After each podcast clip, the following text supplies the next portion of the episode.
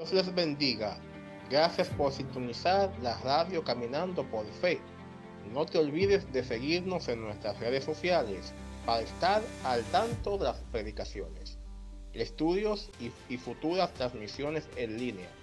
Sin más preámbulos, les dejo con la palabra que Dios tiene para ti hoy. Amén. Bendito sea el nombre de Jesús. Glorias, glorias el nombre de Dios. Vamos a estar leyendo rápidamente la palabra en el libro de Hechos 28, 1, 6. Repito, libro de los Hechos, capítulo 28, verso 1, a la altura del verso 6. Leemos bajo comunión del Padre, Hijo y Espíritu Santo. Amén, gloria a Dios. Estando ya a salvo,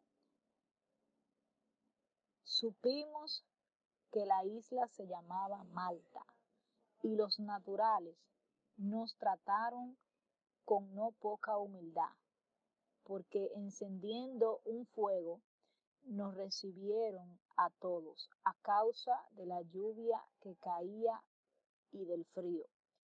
Entonces, habiendo recogido Pablo algunas ramas secas, las echó al fuego, y una víbora, huyendo del calor, se le prendió en la mano.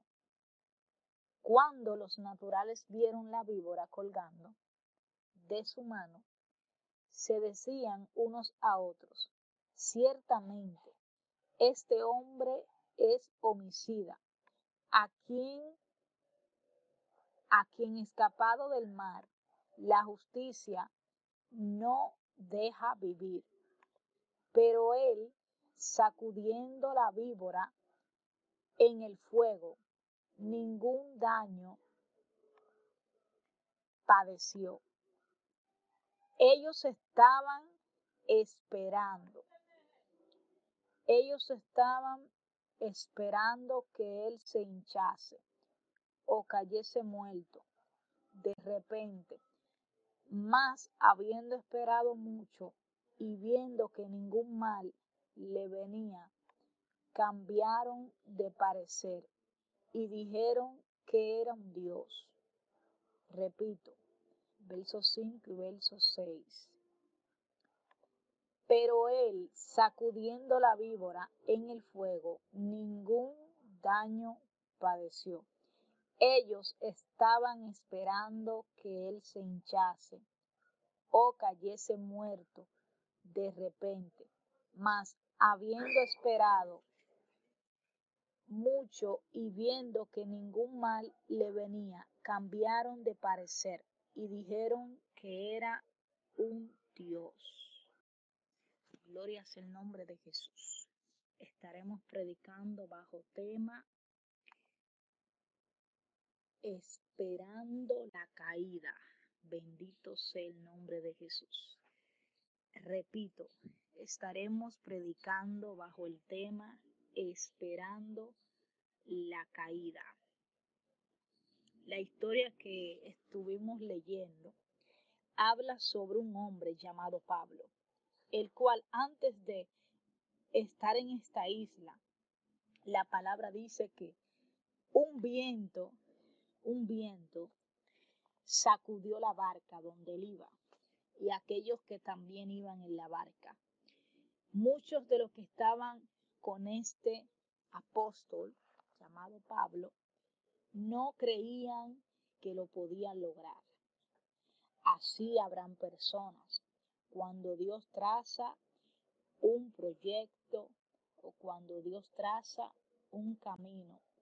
Muchos no creerán que lo podrán lograr, pero Dios siempre envía a su ángel para decirles, he aquí, tú vas a llegar a pesar de tu incertidumbre, como sucedió con el mismo Zacarías. Zacarías no quería escuchar el cumplimiento de la palabra, porque Zacarías dudó.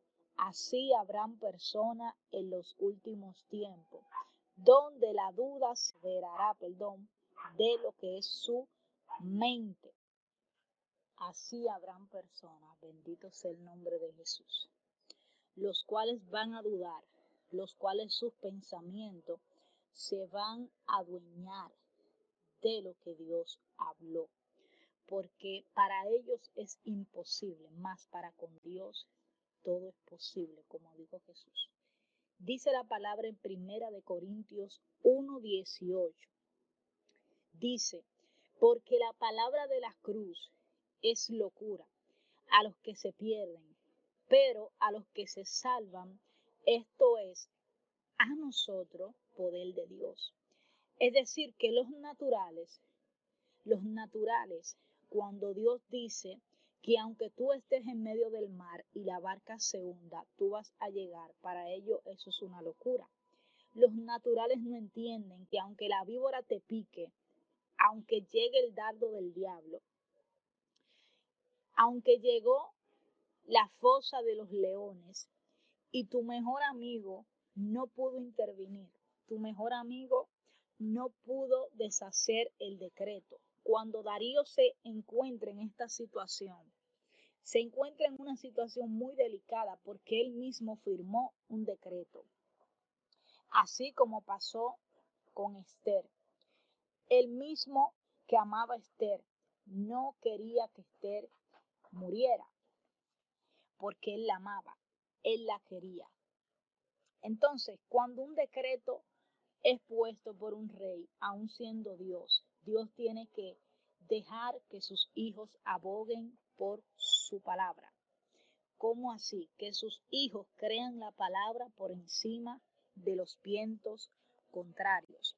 Cuando en Éxodo 14, 13 dice la palabra de que Israel, Dios escucha un clamor, Dios escucha lo que están pensando el pueblo y Dios también escucha el corazón de Moisés, porque Jehová le dice en el verso 13 a Moisés, cuando Moisés dijo, Jehová, en pocas palabras, ¿cómo lo voy a hacer? Dios le dijo, no temas, está firme y ve la salvación que Jehová hará hoy con vosotros, porque los egipcios que hoy habéis visto, nunca más para siempre lo veréis. En el 14 dice que Jehová peleará por ellos y que ellos estarán tranquilos. Entonces, cuando Dios dice que en medio de la turbación, Él es quien va a pelear contigo, no es necesario decir a los naturales las cosas que para ellos son locura, dar la interpretación. Por eso a José los hermanos le llamaban, ahí viene el soñador. Por eso dice en Génesis 37, 19 y 20, dice que sus hermanos, viendo a José llegar donde ellos estaban, decían, ahí viene el soñador. Ahora pues, juntémonos y matémosle y echémosle en una cinterna y diremos a nuestro padre que una bestia devoró a José y veremos qué serán de sus sueños. Es decir, que aunque los naturales vean que Dios te trazó un sueño, los naturales siempre van a esperar tu caída.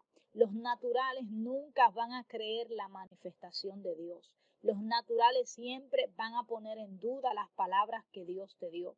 Para un natural, nunca las cosas que tú estás pasando ayudan para bien. Pero para con Dios, dice la palabra que todas las cosas ayudan a bien. ¿Para quienes? Para quienes caminan conforme a la voluntad de Dios.